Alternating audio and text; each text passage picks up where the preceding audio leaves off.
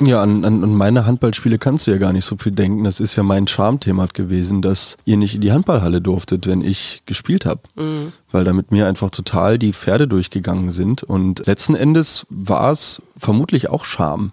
Und zwar so ein bisschen Scham davor, dass ich dann vor meinen Eltern, vor den Menschen, die ich am meisten beeindrucken wollte, guck mal Mama, Papa, das kann ich schon alles, da dann so viel von mir selbst auf dem Acker abverlangt habe.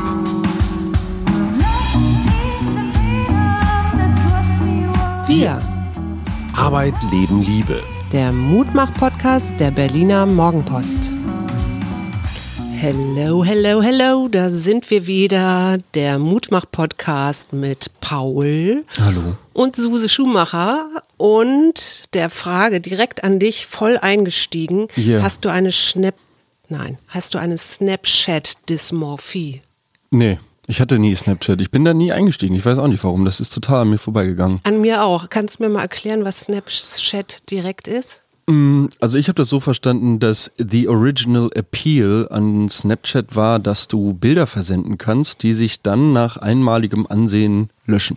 Aber das ist manchmal vielleicht gar nicht so blöd, wenn man zum Beispiel als Grafikerin arbeitet und nicht will, dass, nicht da, will, dass mhm. das dann irgendwer für ewig äh, Für Lauma speichert eben. und mal für Lauma irgendwie weitergibt oder so, ne? Du hast vollkommen recht, da kann natürlich wahnsinnig viel künstlerisches Gedankengut einfach so gestohlen werden. Es wird meiner Meinung nach sogar eine kleine Benachrichtigung in den gemeinsamen Chat gesendet, wenn jemand dort einen Screenshot gemacht hat. Das Okay. heißt, du weißt dann auch, wer quasi, ne, ich habe jetzt als Grafikerin in deinem Beispiel dir ein Design geschickt und dann erscheint aber in dem kleinen Chat, Mhm. dass der Gegenüber einen Screenshot gemacht hat, dann kannst du ja davon ausgehen, dass er das vielleicht Jetzt besteht ja dieses Wort aus zwei Worten. Mhm. Snapchat und Dysmorphie. Mhm. Hast du das schon mal gehört, das Wort? das hing doch damit zusammen, dass Snapchat so viele Filter hat und so viele Möglichkeiten, sich da selber und sein Aussehen zu verändern, dass junge Menschen, die diese App viel nutzen, da so ein gestörtes Verhältnis zu ihrem Körper entwickeln und sich darauf hingehend auch gerne verändern wollen würden. Ja, muss nicht, muss nicht unbedingt. Mhm, Ne? Das hängt ja dann auch vom Selbstwert und so weiter ab. Aber natürlich sind junge Menschen im Sinne von Jugendliche und vor allen Dingen Frauen Mhm. äh, anfälliger dafür tatsächlich. Und Das ist eine Körperbildstörung. Äh, warum frage ich das? Jetzt kommen wir endlich zu unserem Thema Ja. heute. Ich wollte mit dir über Verletzlichkeit reden und Scham. Mhm. Und warum wollte ich darüber reden? Ich weiß nicht, wie geht's dir jetzt so nach Pi mal Daumen zehn Podcast-Folgen? Also du weißt ja auch, du wirst gesendet in die ganze Welt. Hallo liebe Welt. Mhm. Ja. Hallo liebe Hörerin. Und Menschen hören dir zu, Mhm. du gibst Sachen preis. Wie geht's dir damit? Ist das so, geht es so einfach, also so, dass du darüber gar keine Gedanken machst? Oder gibt es manchmal Momente, wo du denkst, oh, was habe ich denn da eigentlich erzählt? Das war ja peinlich. Oder da wusste ich zum Beispiel das und das gar nicht zu sagen. Ja, natürlich. Im Nachhinein ist mir immer alles peinlich, wenn ich mich da selber anhöre. Und da wir ja hier im Familienbetrieb auch selber schneiden und die Texte produzieren, ist das auf jeden Fall erstmal ein Learning gewesen, jetzt über die ersten zehn Folgen. Inzwischen fühle ich mich etwas sicherer und ich blende das einfach aus, dass wir in die ganze Welt gesendet Würdest werden. du sagen, das ist Verdrängung bei dir? Bestimmt auch ein bisschen, aber es hilft mir total dabei, einfach jetzt hier gerade mit dir zu sein und dir über ein Mikro hinweg in die Augen zu gucken und mit dir dieses Gespräch zu führen. Weil ich mich eben nicht die ganze Zeit bei Person XY, Hörer, Hörerin XY befinde, der mich vielleicht durch seine Filter, durch, seine, durch seinen Charakter ganz anders wahrnimmt und sagt, Und "Ja, was ist das denn für ein bewertet auch. Spack? Ja, und dich vielleicht auch bewertet oder sagt, äh, Mache ich mich total, also will ich mich total frei von machen? kannst du das? Ja, inzwischen schon. Ja, doch. Also ich stolper da immer wieder drüber. Ich weiß, dass wir, als wir damals anfingen, am 13. März war das, glaube ich, 2020, mit der allerersten Folge, dass ich dachte, oh Gott, und dass es immer wieder so Momente gab, auch wo ich nachts sogar aufgewacht bin und dachte, oh Gott, was habe ich da jetzt gesagt? Wie kommt das rüber? Glaube oder bin ziemlich sicher, das hat bei mir mit meiner eigenen Anspruchshaltung und meinem Perfektionismus zu tun. Äh, und natürlich möchte ich nicht negativ bewertet werden. Und ich merke das manchmal extrem. Es gibt ja nun einfach Like-Buttons und es gibt hm. auch Kommentarfunktionen. Kommentarfunktionen und vor allen Dingen gibt es Sternchen. Und wenn da hm. wieder irgendwie ein negativ, also nur ein Sternchen vergeben wird hm. oder irgendein komischer Kommentar, ich lese die inzwischen schon nicht mehr. Aber hm. ich weiß, das hat mich in der Vergangenheit echt ein bisschen runtergezogen. Wenn du so bewertet wirst, ohne dass du danach gefragt hast, so nach dem Motto? Ja, einmal das und dann aber auch generell bewertet zu werden. Ja? Also ich sehe das tatsächlich andersrum. Für mich ist das, ich versuche mich selbst und mich als Person so frei wie möglich von jeglicher Bewertung zu machen. Mhm. In den meisten Fällen. Und ich habe mir jetzt im, im, im Vorfeld dieses Podcasts und dieser Folge natürlich auch meine Gedanken gemacht. Und ich habe das für mich so umgemünzt, dass die, die Angst vor dem Bewertetwerden von anderen, das ist deine Stärke, weil das Problem, oder was heißt das Problem? Das ist natürlich kein Problem, aber das Bewerten der anderen, das kann dir ja völlig egal sein.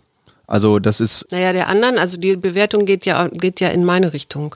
Also da ist irgendwo eine Hörerin oder ein Hörer, hm. hört mich, macht sich seine, seine Gedanken, ordnet mich irgendwie ein und hm. bewertet mich. Hm. Ja? Und äh, das ist im besten Fall positiv Mhm. Ja, dass jemand sich vielleicht sogar dann äußert und sagt, ach, habe ich gern gehört oder habe ich was gelernt oder so.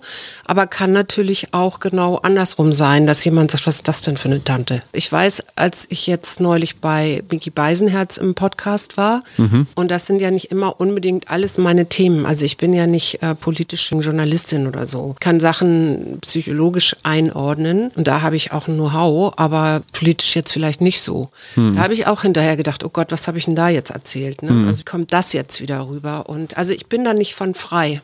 Mhm. Und ich habe mich jahrelang tatsächlich immer so ein bisschen versteckt, auch vielleicht hinter deinem Vater. Das mhm. war dann eben, als wir mit dem Podcast rausgekommen sind, anders, weil da war ich ja jetzt plötzlich eine Stimme, die man mhm. hören konnte mhm. und irgendwann auch ein Foto, das man sich angucken konnte.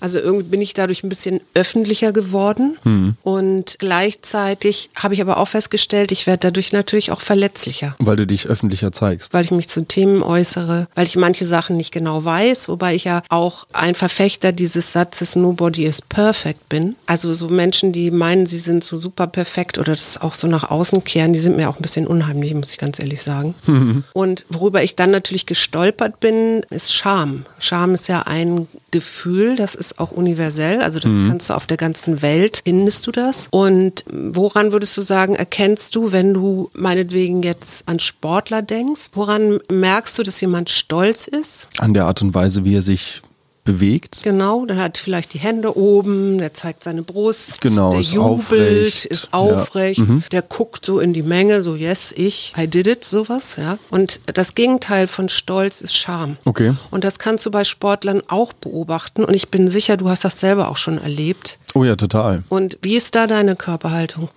Slouched. Sorry, ich, ich komme mit diesen englischen Begriffen ja. um, um, die, um die Ecke. Naja, gebückt, äh, in sich ja, genau. zusammengefallen, so, so genau. also keine Spannung ausstrahlend. Nee, genau. Da ist nämlich genau dieser Punkt, die Schultern sind so nach vorne und mhm. die, man macht sich kleiner. Und die Brust ist so nach innen. Mhm. Ne? Also mhm. das ist ja auch so fast wie so eine Schutzhaltung oder so. Ne? Also mhm. das, du mhm. kommst ja dann nicht so leicht an die Brust Klar. ran. Und an der Brust sitzt ja wiederum das Herz. So ein emotionaler Fokus, den man da vor der Umwelt verschließt, so nach dem Motto verschließen will, aber man zeigt mhm. es natürlich ziemlich stark. Mhm. Und das Interessante ist, dass das aber wiederum, wenn du kollektivistische und individualistische Länder miteinander vergleichst und mhm. Sportereignisse, mhm. dann ist das in individualistischen Ländern, also sprich hier in Europa, stimmt nicht ganz, weil ich denke gerade jetzt auch an so Fußball, aber in Europa und Nordamerika wird es weniger gezeigt, dass du Scham empfindest, dass du verloren hast. Mhm.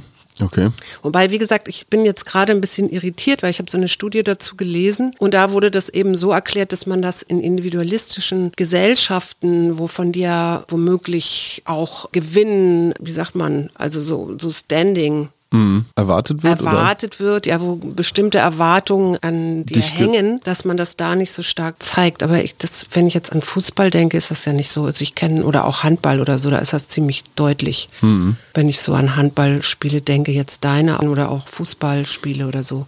Ja, an, an, an meine Handballspiele kannst du ja gar nicht so viel denken. Das ist ja, das ist ja mein Charmthema für die längste Zeit gewesen, dass ihr nicht in die Handballhalle durftet, wenn ich gespielt habe. Mhm. Weil da mit mir einfach total die Pferde durchgegangen sind. Und letzten Endes war es vermutlich auch Scham.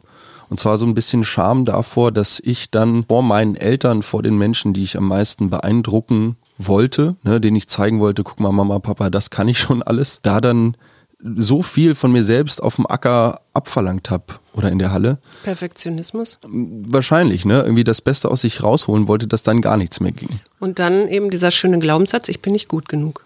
Genau, so ich mache meine Eltern nicht stolz und so und da war es mir dann lieber, dass ihr einfach gar nicht in die Halle kommt. So und äh, ich, ich weiß gar nicht, ihr wart dann ja zum Ende meiner, meiner Handballlaufbahn wart ihr dann ja doch ein paar Mal in der Halle. Und Na, ich bin ein paar Mal mitgereist. Mal. Also ich bin mhm. äh, unter anderem in Flensburg mit dir Stimmt, gewesen. in Flensburg, ja. Da habe ich ja sogar eine Trommel mitgenommen, damit ich da irgendwie ordentlich Krach machen kann. Ja. So, ich glaube, das habt ihr leider verloren. War auch da waren wir auch die eine Saison in Potsdam ausgeliehen, glaube ich, mit ja, Dorian zusammen. Und wenn du, wenn du dich nochmal daran erinnerst, jetzt an diese Schamgefühle, mhm. wo spürst du Scham dann am deutlichsten? Oh, Bauch. Ja, also in diesem, im Sonnengeflecht, mhm. möchte man meinen. Mhm. Also irgendwie auf jeden Fall Magen, definitiv. Sonnengeflecht äh, ist, ja Solarplexus. Ja so Solarplexus, genau. genau. Das ist im, äh, beim Yoga auch ein Chakra. Mhm. Und das ist, hat so die Farbe Gelb, das ist so Sonnengelb. Und das Solarplexus, so sagt man, ist das, was, womit man so in die Welt geht. Ne? Mhm. Also wie man das, sich präsentiert. Man mhm. Das, was mhm. man präsentiert. Wow, okay. Also insofern passt das mit dem Schamgefühl schon ganz gut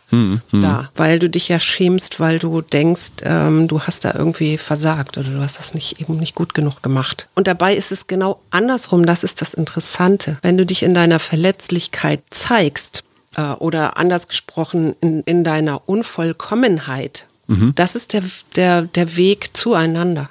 Total. Weil da erkennen wir uns nämlich gegenseitig und genau nämlich unsere Unvollkommenheit auch. Ne? Genau. Da erkennen wir im anderen, dass der auch nicht perfekt ist. So. Und ich glaube auch gerade eben dieses, darauf wollte ich vorhin so ein bisschen hinaus, das ist, glaube ich, die Stärke.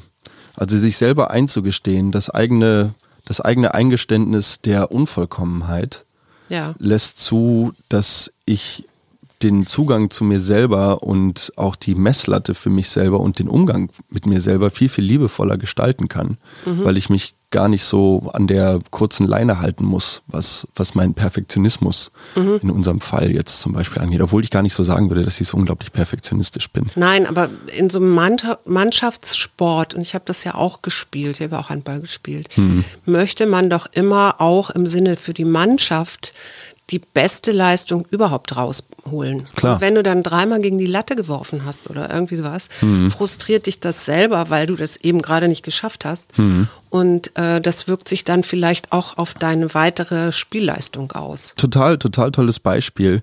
Was, was der Trainer in vielen dieser Fällen machen würde, wäre, ne, du hast einen Top-Schützen, der hat jetzt dreimal gegen die Latte geworfen, der Trainer würde ihn auswechseln. Ja. Wenn der Sportler es in diesem Moment schafft, diese mh, mm, Kränkung? Das, genau, eben nicht als Kränkung aufzufassen, mhm. sondern zu sagen, hey, der Trainer erkennt mein Talent, der Trainer weiß, dass ich gerade nicht so abgerufen habe. Er nimmt mich jetzt bewusst eine Minute, anderthalb vom Spielfeld. Und mhm. das ist ja im Handball, darfst du ja so oft wechseln, wie du willst. Das ist ja überhaupt kein Thema. Damit ich mich ausruhen kann damit ich wieder zu Kräften kommen kann, damit ich meinen Fokus neu setzen kann, ja. um dann reinzukommen und das nächste Ding halt nicht an die Latte zu setzen, sondern genau in den Winkel zu nageln. So, und das, die jungen Sportler, die ich auch während meiner Karriere so mitbekommen habe, diejenigen, die das konnten, mhm. wenn sie ausgewechselt wurden, weiterhin in ihrem eigenen Film zu bleiben und diese Scham darüber, dass sie dreimal Latte getroffen hatten als Leistungsträger der Mannschaft, eben nicht so nah an sich ranzulassen, ja. sondern weiterhin mit offener Brust da durchzugehen und diese Unvollkommenheit, hey, wenigstens habe ich dreimal aufs Tor geworfen, wenigstens habe ich dreimal das Tor getroffen, wenn wenigstens auch nur die Latte. Ich dreimal den Gegner auch verunsichert. Genau, Genau, äh, irgendwie es geht aus jeder Position, ist, bin ich immer gefährlich, so nach dem Motto. Das sind die Jungs, die heutzutage in der, in der ersten Bundesliga stehen und mhm. die in der Nationalmannschaft stehen. Genau. So. Die dann eben sich nicht davon so beeindrucken lassen oder dann so in, innerlich in, in sich zerbrechen oder zerfallen oder so, ne? Genau, die auch die, die auch sehr natürlich emotionale Verbindung zum Trainer, mit mhm. dem man ja sehr viel Zeit verbringt, der irgendwie ein sehr enger Gefährte ist, ja, als, als Teamcoach diese, diese auch so ein bisschen Vater-Sohn-Beziehung da halt nicht auf diese emotionale Schiene zu, zu bringen, sondern zusammen zu sagen, hey Coach, wir sind jetzt hier gerade am Spielfeldrand auf einer Höhe, weil du bist immer noch darauf angewiesen, dass ich das mache, was ich am besten kann und zwar unter deiner Anleitung, damit wir zusammen gewinnen. So. Jetzt kommt ja aber was ins Spiel noch, äh, was heutzutage eine große Rolle spielt. Das war bei mir damals noch nicht so. Das sind äh, diese Social-Media-Plattformen. Also sprich ganz vorne natürlich Instagram. Und zwar spreche ich jetzt nicht für meine Kohorte, also nicht für die Boomer, weil ich poste da irgendwie schöne Naturbilder oder irgendwelche Absurditäten, die ich auf der Straße sehe. Zum Beispiel habe ich so einen Hashtag Matratzenbilder. Ach, den kennst du. Ja, den kenne ich total, ja klar. Genau, also da also. Aber es gibt natürlich viele junge und vor allen Dingen Frauen, Mädchen, die irgendwelchen Influencerinnen folgen und dann irgendwann dieses Problem kriegen, dass sie sich selber abwerten, weil sie sich, weil sie irgendwelche Makel an sich entdecken. Gibt, hast du auch so einen Influencer gehabt oder immer noch, dem du folgst, wo du dann, wo du mit, wo du dich auch bewertest und sagst, oh, der ist so toll und ich bin so eine arme Wurst oder ich bin so ein kleines Lichtchen oder, oder gab es sowas bei dir in, in deinem Leben? Es sind weniger Influencer bei mir tatsächlich als Künstler. Und immer wenn ich auf den Instagram-Seiten der Künstler mich rumtreibe oder neue Posts mir angucke oder vielleicht auch mal in die Story gucke oder so, dann verspüre ich doch manchmal zugegebenermaßen so einen kleinen Neidstich. Ja. Aber dieser Neidstich, den habe ich für mich so zu interpretieren oder so zu nutzen gelernt, dass, äh, dass der mir im ersten Moment tut er kurz weh und ich bin kurz neidisch und dann treibt er mich an. Dann treibt er mich an, irgendwann mal dem Künstler, dem Vorbild gegenüberzustehen, ihm die Hand zu schütteln und zu sagen, hey, du und deine Art und Weise an Sachen ranzugehen, haben mich so inspiriert. Auch wenn irgendwie ne Neid ist ja jetzt erstmal eine per se negativ. Ja, wenn du es bewertest, neidisch zu sein. eben, das kann genau, ja so. eben auch ein Antrieb sein, wie du jetzt gerade sagst. Genau, so und ne, ich, ich nehme den Neid wahr und ich lasse den Neid Neid sein und nehme mir aber dieses Gefühl, dieses, diese Energie, die sich dadurch Bahn bricht, nehme ich einfach und kanalisiere sie in mich selbst und in meiner, in, in mein eigenes Wesen. Das ist vielleicht nicht, nicht so ein ganz gutes Beispiel. Du weißt ja, dass du dich so auf deine Musik und das, was du kannst, irgendwie auch verlassen kannst, dass du da was hinbekommst. Ja, dass du nicht jetzt so bei Null startest oder so. Ich gehe jetzt wirklich mal so von diesen Mädels aus, die sich messen an irgendwelchen Augen, Po, Beinen und gleichzeitig verführt Instagram und Snapchat hatten wir ja gerade schon auch dazu, sich schöner zu machen, als man eigentlich ist. Ne? Also irgend so ein Idealbild und das sind für mich diese Influencerinnen auch. Ab und zu gehe ich mal so auf die auf Seiten auch von, von Einzelnen. Eine, eine, einer folgen wir ja beide sogar. Echt? Ja. Oh Gott, oh Gott. Ja. Welche denn? Party, weil Ach ja, genau, hier. Mhm. Ich weiß, ja, ja, okay. Aber das ist der, der Grund dafür ist auch lustig. Den können wir zwar nie verraten, Nee, aber es den ist können ein, wir nicht ist verraten. ein Aber, Grund. aber äh, da, da ist es ja aber auch so, dass die sich ähm, in, in tollen Kleidern zeigt. Also die verulgt ulgt sich auch ein bisschen. Genau, total. Das ist das Schöne an Ja, ihr. die hat einen super Umgang damit, finde ich. Aber es gibt natürlich trotzdem jüngere Mädels, die ihr dann folgen und die dann auch die Gucci-Tasche haben möchten Mhm. oder die ähm, entsprechenden Wimpern oder die tollen Lippen oder ich weiß nicht was. Mhm. Und dann kommt eben dieses Snapchat. Dysmorphie ins Spiel, ja, also Mhm. bei einigen, nicht bei allen. Das hat ja auch immer irgendwie mit dem, wie, wie schlecht ist mein Selbstbild zum Beispiel, also ein großes negatives Selbstbild, das ich schon vorher hatte. Das ist jetzt nichts Neues oder so, ne? Oder wird jetzt nicht durch so eine Influencerin so ausgelöst, aber das spielt da zum Beispiel eine große Rolle und eine hohe Sensibilität und solche Sachen, vor allen Dingen gegenüber Kritik und Zurückweisung. Ich finde nur so verrückt daran, dass das ja so eine Ausrichtung nach außen ist. Also so ein, ja, so eine Ausrichtung nach mich an anderen zu messen und zwar an deren Optik. also nicht an dem, was die vielleicht Können, können oder, oder, hm. verkörpern oder sowas. Es ist halt irgendwie diese klassische Frage, haben oder sein letzten Endes, oder nicht? Also bin ich zufrieden mit der Person, die ich bin?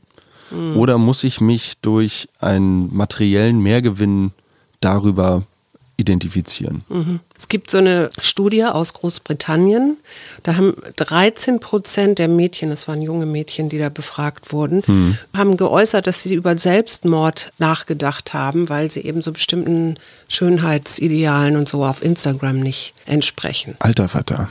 Das ist, finde ich, schon ganz schön krass, oder? Und dieser, dieser Hang zu Perfektionismus, ich will perfekt aussehen, ich will Mhm. diese Selbstoptimierung, die ja dann auch zu Schönheits-OPs schon ganz früh führt, ne? Mhm, was ja auch auch absurd ist.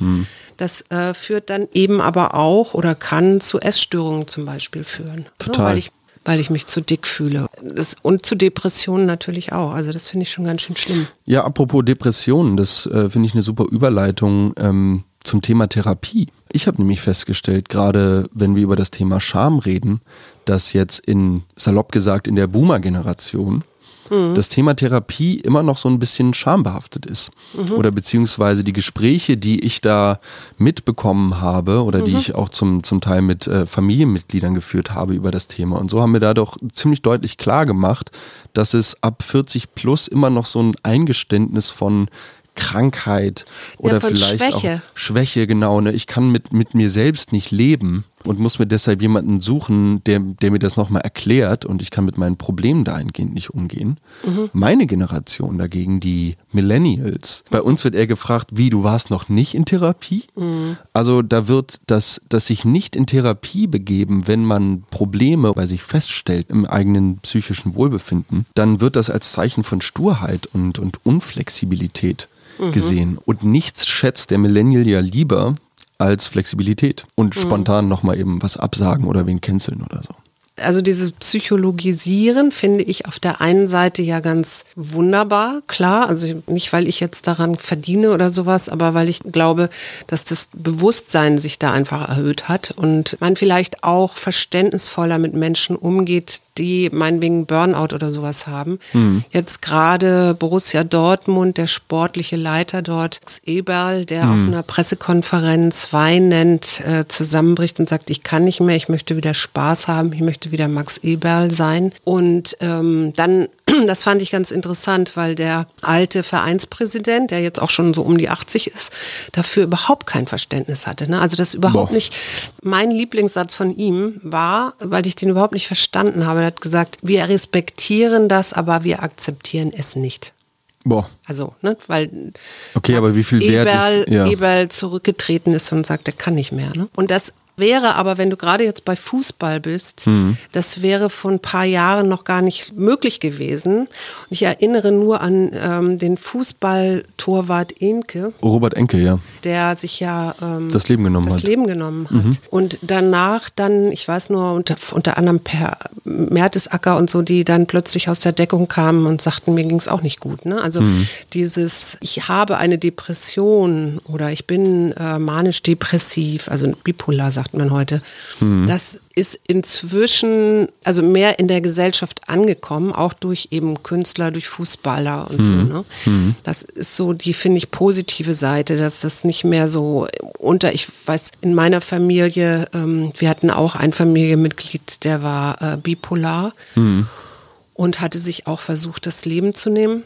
Und dann gab es die ganz klare Anweisung, darüber wird jetzt nicht geredet und das geht keinen was an, das bleibt in der Familie. Und das ist jetzt, und da ist es ein schöner Schlenker jetzt wieder zu unserem sich zeigen, in einem Podcast zu zeigen und zu sprechen über Dinge, die einen beschäftigen.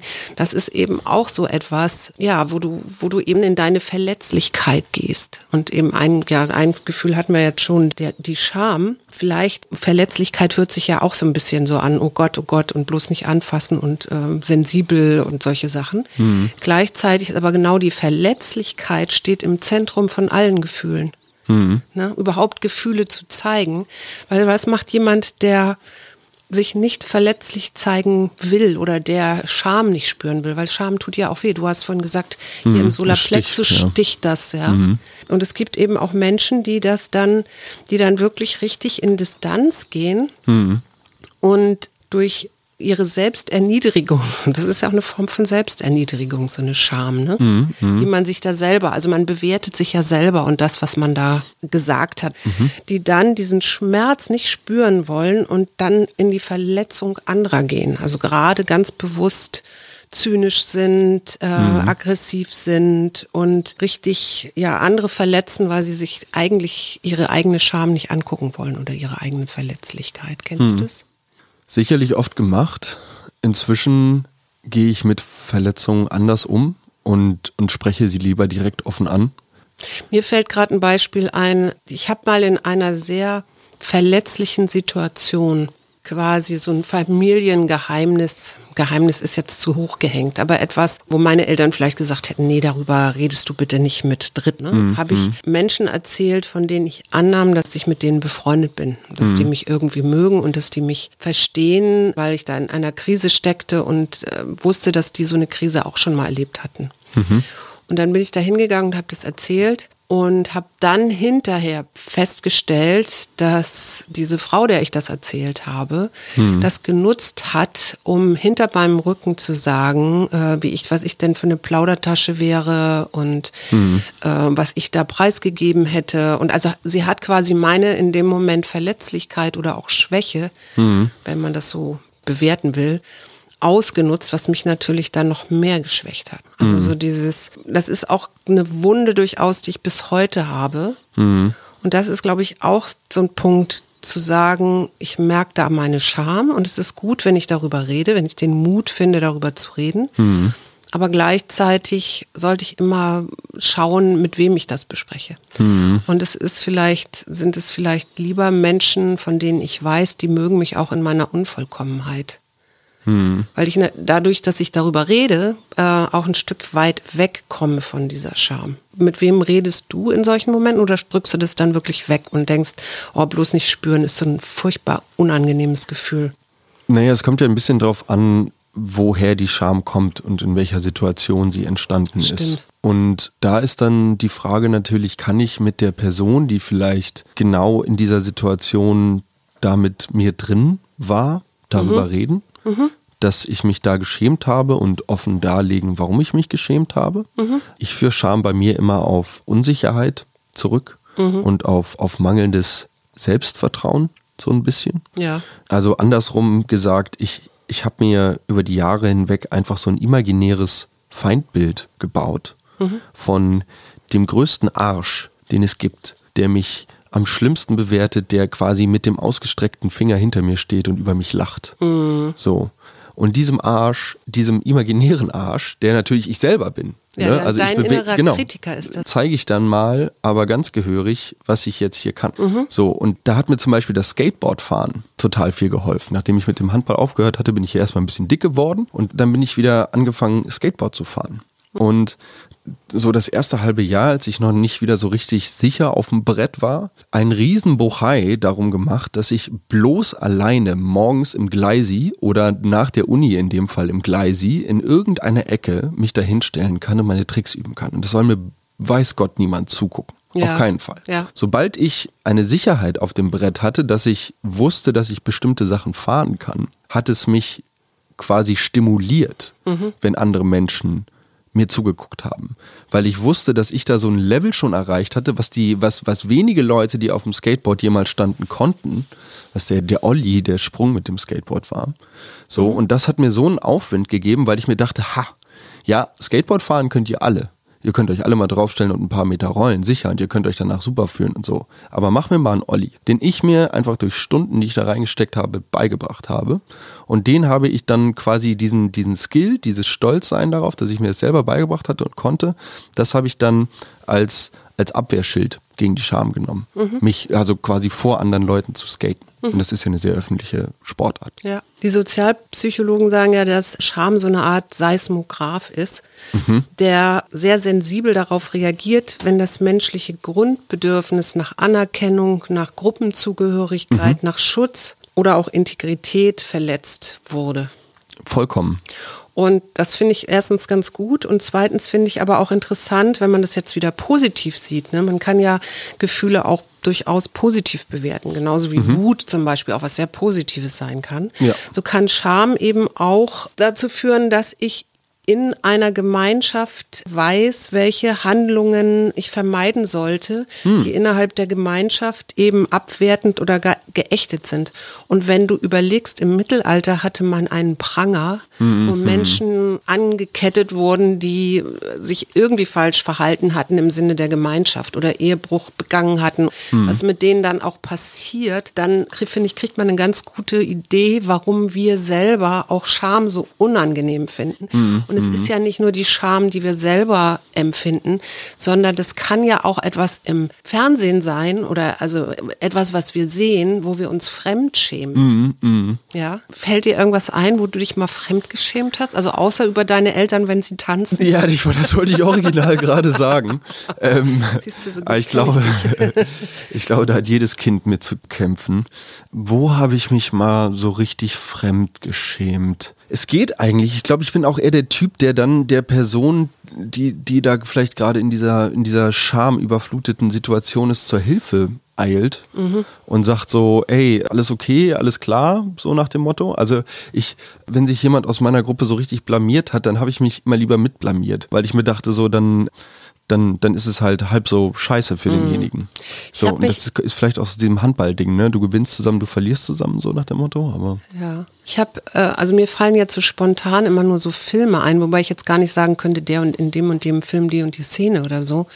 Aber ich glaube so, wo Menschen mh, ein Geheimnis oder irgendwas wussten und es dann irgendwie ausgeplappert haben, was nicht raus durfte oder irgendwie solche Sachen. Also wo ich dann saß und mich geschämt habe oder vielleicht auch, wo jemand sich unter Wert verkauft hat oder so. Interessanterweise ist es aber ja so, dass Menschen, die sich verlegen zeigen, und ich meine damit jetzt gar nicht so schüchtern oder sowas, sondern wirklich so ein bisschen sich schämen, dass die als vertrauenswürdiger und sympathischer rüberkommen. Okay. Das gar nicht, wir denken immer, es wird so negativ bewertet, aber das passiert nicht unbedingt. So ein ganz schlechtes Gewissen, weil ich mich eigentlich um die unsere Steady Community kümmern muss und wollte und das zugesagt hatte und merke so, dass mir das manchmal echt schwer fällt. Und das habe ich jetzt im Zuge dieses Podcastes auch irgendwie gedacht, ich schreibe das jetzt einfach mal, wie es ist. Das ist jetzt wirklich die Wahrheit und kriege ganz nette Rückmeldungen. Ja.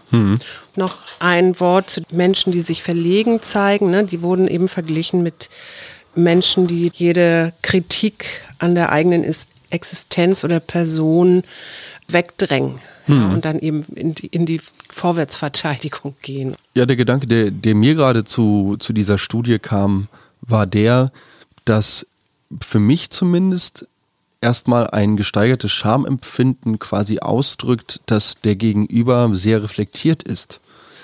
Weil er es schafft, sich selbst und seine Handlungen durch quasi das gesellschaftliche Setting um ihn herum zu betrachten, durch seine Mitmenschen zu betrachten. Er schafft es, Vielleicht auch zu viel. Das ist dann natürlich, wenn die Scham ins Negative geht und einen eher verhindert.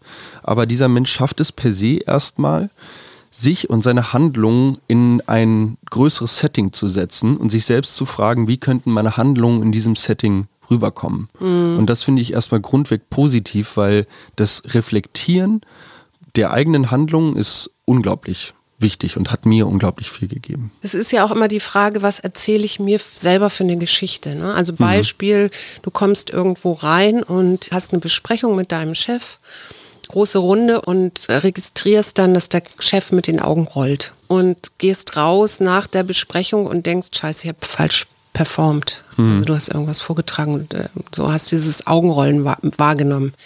So und bist dann ganz schamvoll vielleicht, weil du denkst, scheiße, ich habe das Projekt falsch verkauft oder was auch immer.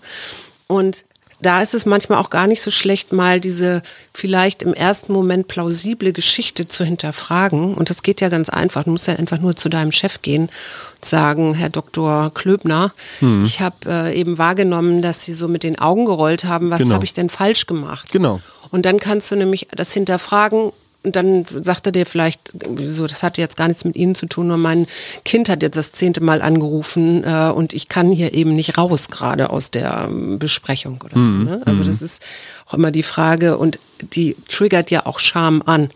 Also welche Geschichte erzähle ich mir eigentlich selber? Selbst wenn ich denke, oh, ich habe hier ganz schlecht performt, muss es ja gar nicht so sein, dass das so viele Leute auch so sehen neulich mit Annika darüber auch gesprochen, die hat dann gesagt, ja, weißt du, wenn du dich so präsentierst, klar bist du äh, im Podcast natürlich verletzlicher. Aber wie viele Leute profitieren davon, dass du dich äußerst, dass du da bist, dass du etwas sagst, ja. Ja. Und die drei, die dich doof finden, die haben dich vorher auch schon doof gefunden oder werden dich immer doof finden. Ja, genau. Von denen hängt das Leben nicht ab. Absolut nicht. Wie können wir denn uns selber besser einschätzen? Uh, gute Frage. Ich glaube, du hast schon einen ganz wesentlichen Punkt gemacht, dass dieser Perspektivwechsel. Das sympathische Vermögen, seine eigenen Handlungen durch die Augen des Gegenüber, das zu wahrzunehmen. Ja, oder überhaupt sich erstmal klar zu machen, dass man so komische Gedanken hat äh, und so ein komisches Gefühl von Scham. Also wobei man muss da vielleicht auch nochmal unterscheiden. Es gibt ja sowas wie Körperscham. Das ist was anderes, als wenn ich irgendwas gesagt oder gemacht habe. Und ich glaube, da gibt es sogar noch Unterscheidungen, dass Frauen eine andere Form von Scham haben als Männer. Und dann gibt es auch die sexuelle Scham und solche Sachen. Aber ich glaube, der- erste Punkt ist einfach erstmal festzustellen, das haben alle. Genau. Und es ist gut, wenn du es spürst, weil das nämlich dafür spricht, dass du dich ganz gut wahrnehmen kannst. Und dann ist der nächste Schritt, wie bei vielem, in die Akzeptanz zu gehen und zu sagen, okay, jawohl, ich habe das jetzt. Und wenn das Gefühl so, so stark unangenehm wird, dann schadet es überhaupt nichts, das mal einer dritten Person, der man vertraut, von der man weiß, die mag einen, zu erzählen und dieses Geheimnis quasi aufzulösen.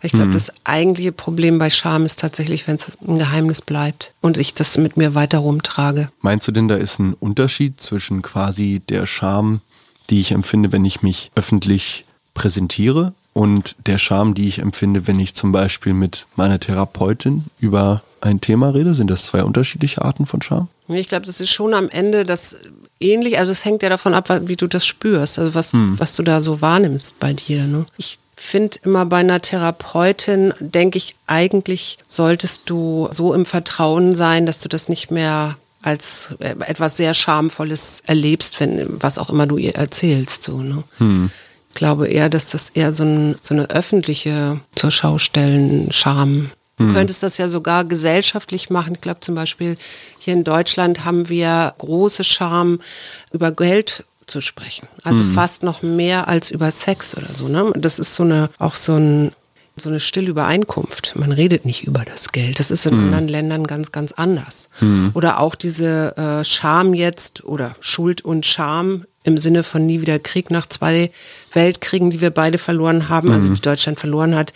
Als auch diese Ukraine Geschichte. Ne? Zu sagen, äh, nee, wir, wir müssen uns da jetzt zurückhalten und wir können da jetzt nicht mit Waffen oder Bewaffnung oder so weiter, also helfen. Ne? Ich glaube auch, dass das mit, mit Scham vor der eigenen Geschichte äh, zusammenhängt oder mit Scham verbunden mit der eigenen, mit der deutschen Geschichte, dass dort jetzt zum Beispiel nur Militärhelme geliefert werden. Papa hatte dazu was ganz Interessantes gesagt. Wenn die Alliierten nicht mit den Gewehren gekommen wären, dann hätten sie das Nazi-Pack hier aus Deutschland auch nie vertrieben. Ja, also verstehe ich dahingehend, ja, diese deutsche Scham vor der Geschichte doch tatsächlich, dass man da vielleicht nie wieder die, die eigene Nation und das eigene Image äh, in dem Zusammenhang sehen möchte. Mm, Ja, wobei ich, ich glaube tatsächlich, das geht noch ein bisschen weiter als nur Scham und Schuld. Schuld spielt da ja auch eine Rolle. Ich glaube auch, dass es so ein kollektives Trauma ist.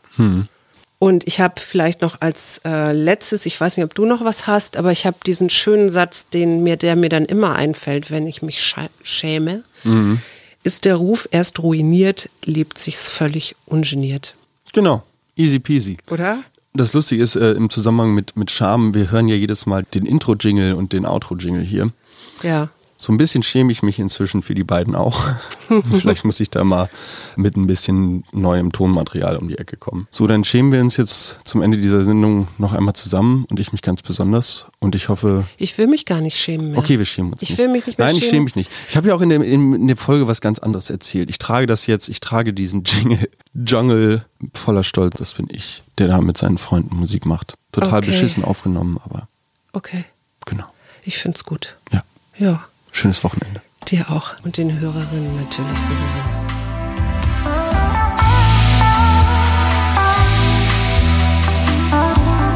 Wir, Arbeit, Leben, Liebe. der Mutmach-Podcast der Berliner Morgenpost.